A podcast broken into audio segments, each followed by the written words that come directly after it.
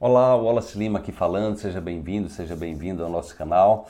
Aqui nós estamos na TV Saúde Quantum, que é um programa semanal onde eu respondo perguntas sobre neurociência, física quântica, lei da atração, epigenética, é, psicologia positiva, espiritualidade, ciência, espiritualidade, cura, curas naturais, cura quântica. Então, se você tiver uma pergunta interessante, deixa aí pra gente, quem sabe eu estarei respondendo na próxima semana. A pergunta de hoje é muito interessante. É a pergunta da Shirley Souza. Gratidão imensa, professor Wallace. Quanto empoderamento pessoal seus conteúdos têm me trazido? Qual a diferença entre crenças limitantes, autossabotagem e paradigmas? Todos esses estão interligados em nossas memórias? Ora, a pergunta da Shirley é muito complexa e completa, né? Então, deixe-me explicar é, para vocês é, qual é a diferença e como estão interligados esses conceitos. Crenças estão tá associados a hábitos repetitivos de pensamentos e sentimentos, né, através de experiências vividas. Né? Então, as experiências que nós vivemos, o produto delas é uma emoção. Né? Toda experiência vivida ela traz uma carga emocional. Quanto mais forte for a carga emocional, mais forte também será a lembrança, ou seja, mais forte será essa memória. As crenças limitantes são aquelas, como o próprio nome diz, nos limitam. São crenças é, negativas em relação ao dinheiro, crenças negativas em relação a Deus, crenças negativas em relação a relacionamentos, crenças relativas em relação a relações, relações familiares, aos nossos pais, enfim, crenças é, limitantes em relação à sexualidade, enfim, existem inúmeras possibilidades. Ou seja, tudo que a gente é, pensa e sente e repete enquanto um padrão pode se transformar numa crença. Quando aquilo nos tira energia, quando aquilo nos faz adoecer, essa crença pode virar um sabotador. Né? O que é, que é o sabotador? É exatamente essas experiências, essas experiências marcantes emocionais sejam verdadeiras ou não, não importa se são verdadeiras, o que importa é como você interpreta a crença, porque às vezes tem pessoas que vivem uma mesma realidade e interpretam de formas completamente diferentes. Para uma pessoa pode ser uma realidade traumática, para uma outra pessoa pode ser uma coisa engraçada, entende? No momento que você interioriza uma crença limitante e que você se conecta a ela através das suas memórias, porque elas geram memória a nível do cérebro, né? através é, é, das redes neurais e, e geram memória celular ancorando o nosso corpo, que a gente chama de memória subconsciente, que está ancorada no nosso próprio corpo, de tanta repetição de um padrão, você ancora aquilo ali. Então, o padrão de autossabotagem é exatamente uma crença rígida é, que faz com que sempre que uma nova possibilidade surja na sua vida, aquela crença atua sabotando a nova possibilidade. Percebe? Então há uma relação direta entre crença limitante e o processo de autossabotagem. Normalmente a autossabotagem vem a partir de uma crença de uma crença limitante. Né?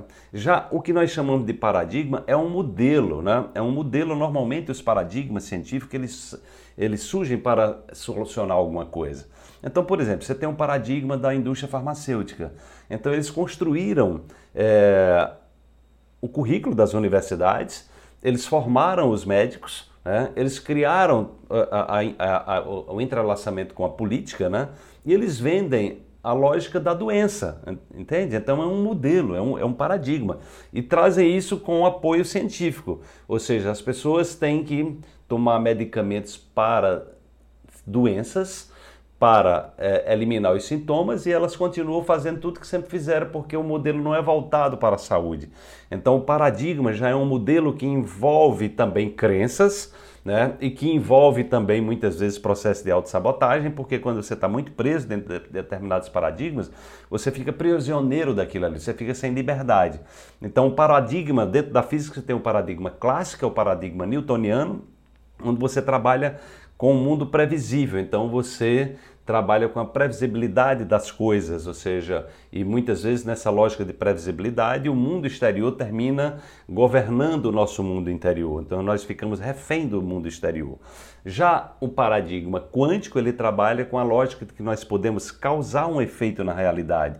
Ou seja, a partir do momento que eu tenho autoconsciência, a partir do momento que eu consigo gerar as minhas emoções, meus pensamentos e identificar as minhas crenças limitantes, os processos de autossabotagem, eu posso criar novas realidades no meu mundo interior, principalmente usando técnicas como a meditação, como a oração consciente, onde você sai desse patamar das dos pensamentos acelerados, né, que são exatamente onde operam os sabotadores, e aí você pode se conectar a uma nova possibilidade. Né? Então, mudando interiormente, ou seja, você tendo um pensamento de intensidade energética muito elevada, você pode superar o subconsciente que está ancorado no seu corpo e aí você eletromagneticamente emanar um sinal de forma que você cause um efeito na realidade. Então isso é um outro paradigma, por isso que eu trabalho exatamente com paradigma quântico, buscando empoderar as pessoas, ao invés delas serem reféns do meio ambiente e responderem reativamente,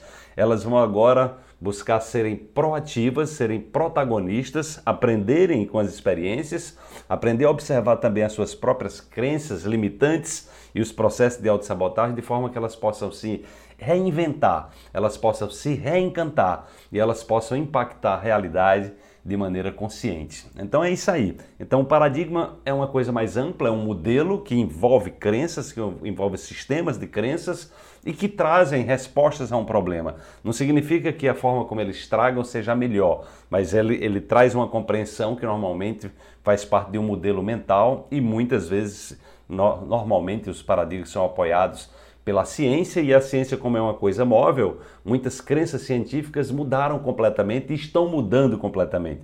Então o ideal é que a gente se abra para novas possibilidades, para que a gente possa criar novas realidades, adequá-las ao mundo a, de forma a trazer soluções mais satisfatórias e efetivas.